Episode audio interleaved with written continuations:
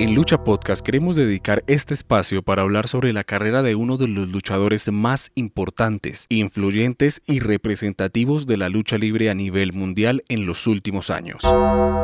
Un personaje que desde el inicio mostró las aptitudes para ser una leyenda. Esto es la historia no contada sobre The Undertaker.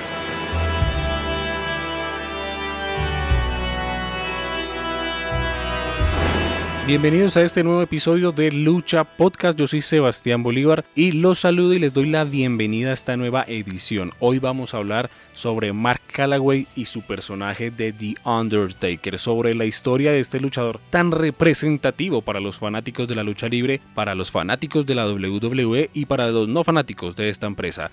Antes de empezar, como siempre, no olviden suscribirse a Lucha Podcast en Spotify, en Apple Podcast, en Google Podcast y también, si buscan Lucha Podcast, van a poder encontrar los episodios en YouTube.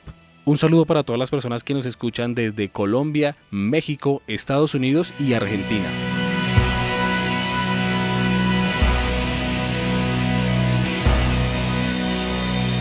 Comencemos con la historia del hombre muerto. Esto es The Undertaker.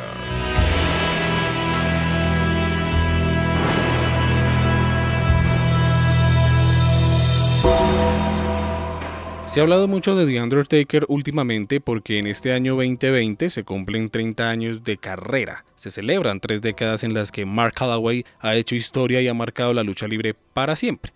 Este 22 de septiembre en Survivor Series la WWE le rendirá homenaje al hombre muerto a lo que se convertirá, según lo han dicho, en la despedida de la Undertaker. Pero antes de hablar de The Undertaker tenemos que conocer a la persona detrás de este increíble personaje. Para los que no saben, su nombre es Mark Calloway, nació en Houston, Texas, Estados Unidos, no nació en el Valle de la Muerte, como lo anuncian, from Death Valley. From Death Valley. 299 pounds, The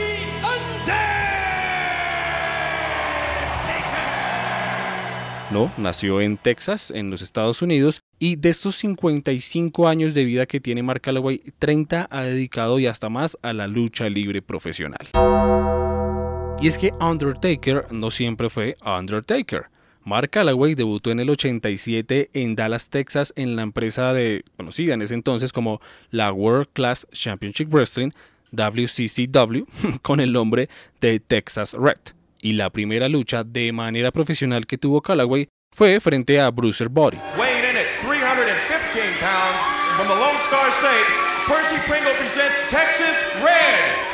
Y de ahí podemos saltar ya a 1988 donde abandonaría la World Class Championship Wrestling para luchar en varias promociones alrededor de los Estados Unidos con personalidades y nombres distintos, aún no se establecía, no, no lograba encontrar su personaje principal.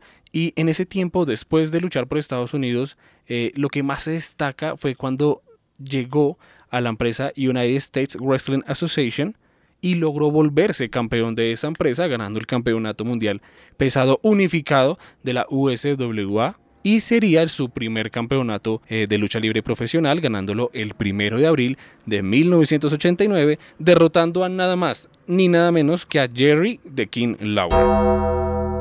Empezaría muy bien la carrera de Taker y eso llamaría la atención de la entonces surgiente WCW, donde llegaría a luchar bajo el nombre de Min Marcalos Ahí hizo parte de algunos equipos, era un luchador de media cartelera por así decirlo, y pues no se destacó. Yo creo que lo más importante que hizo durante la WCW, importante entre comillas, fue una pelea, una lucha ante el ex Luger por el campeonato de los Estados Unidos en el pay-per-view Great American Bash de 1990, lucha que claramente perdería. Ya a finales de los años 90, la WCW decide no renovar el contrato de Mark Calloway. Y con esto, según un documental de WWE Network, Paul Heyman, que por ese entonces estaba en esa empresa, ve el potencial de Callaway, como siempre Paul Heyman, Paul Heyman Guy. Paul Heyman ve el potencial de Callaway y decide llamar a Bruce Prichard. Para los que no saben, Bruce Prichard es un personaje muy importante en la historia de la lucha libre. No es, luchador, pero ha sido productor por muchos años de la entonces y ahora pues WWE. Heyman llama a Prichard a decirle que tiene un diamante en bruto que por favor le dé la oportunidad que lo vea, a lo que pues Pritchard se reúne con Mark Calloway y como ustedes saben, el resto es historia. Introducing first, Paul E. Dangerously presents Mean. Calloway haría su debut en la World Wrestling Federation como The Undertaker el 22 de noviembre de 1990 en Survivor Series, siendo el compañero de Ted DiBiase.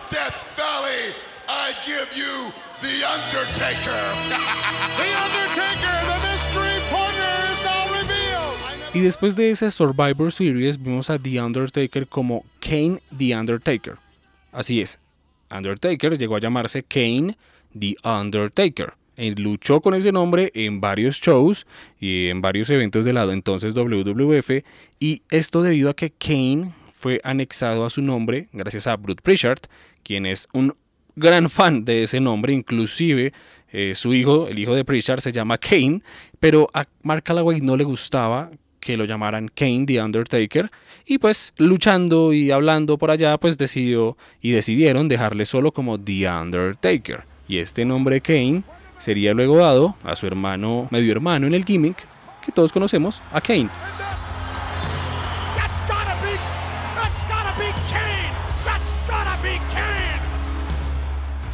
Ya conocido como The Undertaker, la popularidad del personaje creció muy rápido.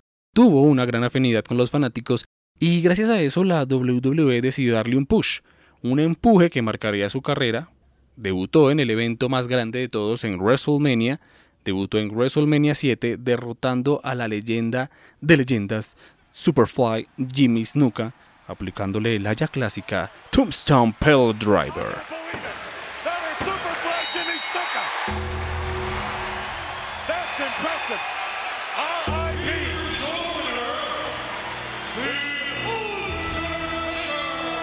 Eso le daría un empuje muy grande a The Undertaker, porque después de estar invicto y llegar a tener feudos importantísimos en esa época con luchadores como Hulk Hogan o The Ultimate Warrior, Undertaker llegaría de nuevo a Survivor Series, un evento definitivamente que ha marcado la carrera de Undertaker.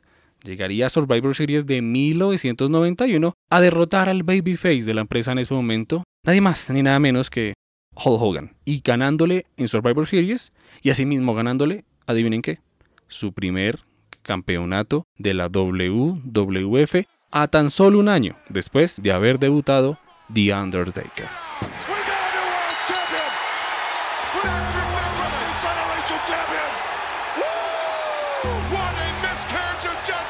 Pasaría el tiempo, perdería después el campeonato a los días, The Undertaker, pero bueno, como dato interesante durante pues, e- e- ese debut y esa transición y transcurrir de The Undertaker ya en la WWF, eh, podemos decir que entre 1991, entre diciembre del 91 y septiembre del año 93, el Undertaker nunca perdió una lucha de uno contra uno. Un dato muy interesante y definitivamente impactante que en casi tres años nunca perdió en un mano a mano. Definitivamente el ojo que tiene Paul Heyman, lo genio también que es Bruce Prichard en los negocios, se ha equivocado mucho, pero haber descubierto y haberle visto ese lado interesante a Mark Calloway y ese talento en el ring, porque además de ser un gran actor, es de su personaje, de representarlo muy bien, es un gran luchador, es un luchador muy bueno, es técnico, a pesar de que mide dos metros de altura, usted lo ve volando al Undertaker, bueno, lo veía volando al Undertaker, eh, lo veía haciendo manobras como la escuelita clásica. No todo el mundo puede caminar sobre la tercera cuerda y luego saltar, eh, saltar por la tercera cuerda también lo hacía y lo hace, inclusive todavía no se ha retirado el Undertaker, digamos que todavía no se ha retirado el Undertaker. Así que, pues estos dos personajes vieron en Mark Calloway la oportunidad de crear un gran luchador y así fue. Claramente, ellos tuvieron la idea de crear ese personaje de Undertaker. Mark Calloway cuenta en el documental de Last Ride que vieron al Undertaker y al principio lo iban a usar como ese pollo que alguna vez salió de un huevo gigante en Survivor Series con mi Gene. Para eso iba a ser usado Mark Calloway, pero luego en conversaciones con Vince McMahon y toda la idea, ideación que hicieron, decidieron pues crear el personaje de The Undertaker y como ustedes saben el resto es historia. The Undertaker crearía y se empezaría a, hacer dentro de la WWF durante la época dorada. llegando a la era de la nueva generación, también empezando ya a cambiar un poco su personaje para luego saltar ya a la actitud, era como alguien totalmente diferente.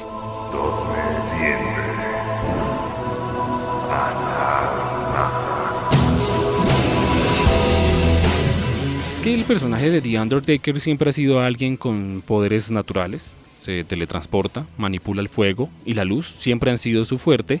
Y durante la época de su debut, eh, el personaje de The Undertaker, por allá en los noventas, inicio de los noventas, fue un poco más heroico, ¿no? Como más de, de, superhéroe, de superhéroe, como menos realista.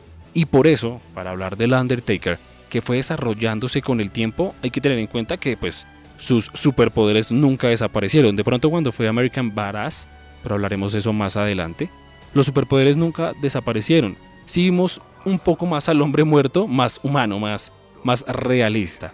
Ya que, por ejemplo, en la Aritud Era, con el Ministry of Darkness, pues comenzó a salir con una túnica negra y con tronos, como con eh, esas sillas gigantes, y diciendo que tenía un poder superior que le guiaba.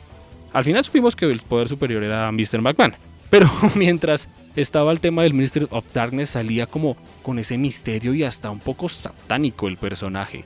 Es que, por ejemplo, en Roy's War veíamos en esos momentos en Raw cosas como sacrificios a varios luchadores, secuestros a otros, los secuestraba para poder reclutarlos al Ministry. No más la hija de Vince Stephanie estuvo secuestrada, por poner un ejemplo.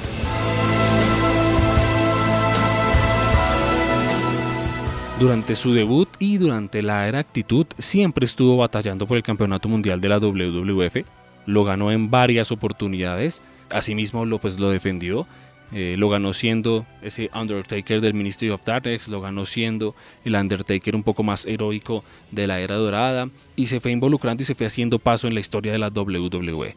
Además estuvo siempre involucrado, aunque no era campeón, en los storylines más importantes de esa época y tuvo a finales de los 90 una gran relevancia en la división en parejas. Primero luchando a veces, a veces, porque eran más peleas entre ellos que, en parejas, eh, con su hermano o medio hermano Kane y con otros luchadores, entre ellos haciendo equipo con Big Show. Por si no lo sabían, tenían un equipo llamado The Unholy Alliance, nada más ni nada menos. Un equipo que quería hacerse con los campeonatos mundiales en parejas. Pues imagínense al Undertaker y a Big Show luchando juntos, haciendo parejas, eso es algo que definitivamente da miedo. Luego de eso, ya a finales de los años 90, Undertaker sería programado para estar en Unforgiven del año 99 como retador al campeonato de la WWF, pero desafortunadamente, por una lesión en la ingle, quedó fuera de acción durante todo el resto del año 99 y ahí ya pasaríamos al año 2000 y a la siguiente época, al nuevo milenio del Undertaker, que cambia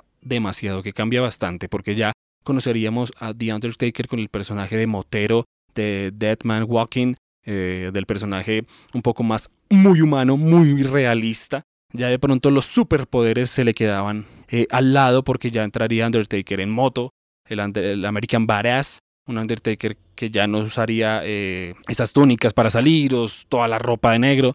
Vemos Undertaker en jeans azules, en camisa azul, luchando en un ring de la WWE, algo que definitivamente marcó la historia del personaje y pues le dio la vuelta en 180 grados en ese momento. Por eso en esta primera parte del podcast hablamos del Undertaker, del Undertaker perdón, hasta el año 2000 más o menos, donde tenemos este Undertaker que surge de los poderes sobrenaturales, que surge de las funeralias, que surge guiado por Paul Bear y que pues con esos superpoderes se hizo espacio en la historia de la WWE y que seguiría haciéndose espacio en la historia de la WWE, pero ahora con otro personaje.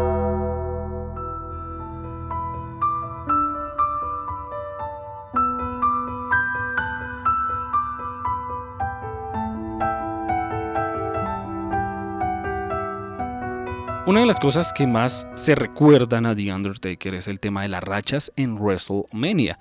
Y que antes de perderla, mucho tiempo después, eh, The Undertaker fue haciéndose espacio en el evento más grande de todos. Como les decía al inicio del podcast, Undertaker debutó, debutó, en WrestleMania 7 en el año 91 derrotando a Jimmy Superfly Snook. Ahí empezaría la racha. Luego el siguiente en la lista sería en el 92 en WrestleMania 8 contra Jake The Snake Roberts para pasar a derrotar por descalificación, porque en este, en este eh, lucha ganaría por descalificación en WrestleMania 9 contra el gigante González, 3-0, ahí vamos 3-0. Luego desafortunadamente en 1994, para el orden cronológico WrestleMania, o sea WrestleMania 10, Undertaker por primera vez, luego de ya tres años seguidos en participando, no estaría en WrestleMania debido a una lesión en su espalda, pero regresaría en el año 95 en WrestleMania 11 para derrotar a King Kong Bundy y ya sería el 4 a 0. Luego en el 96 derrotaría a Diesel, a Kevin Nash en WrestleMania 12 y eh, ya sería 5-0.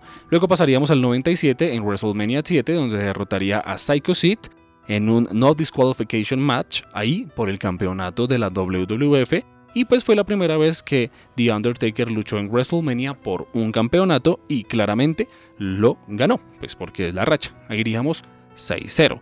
Luego una de mis luchas favoritas de la racha de, The Undertaker, año 98, WrestleMania 14, lucharía contra su medio hermano Kane, claramente ganaría y veríamos un 7-0.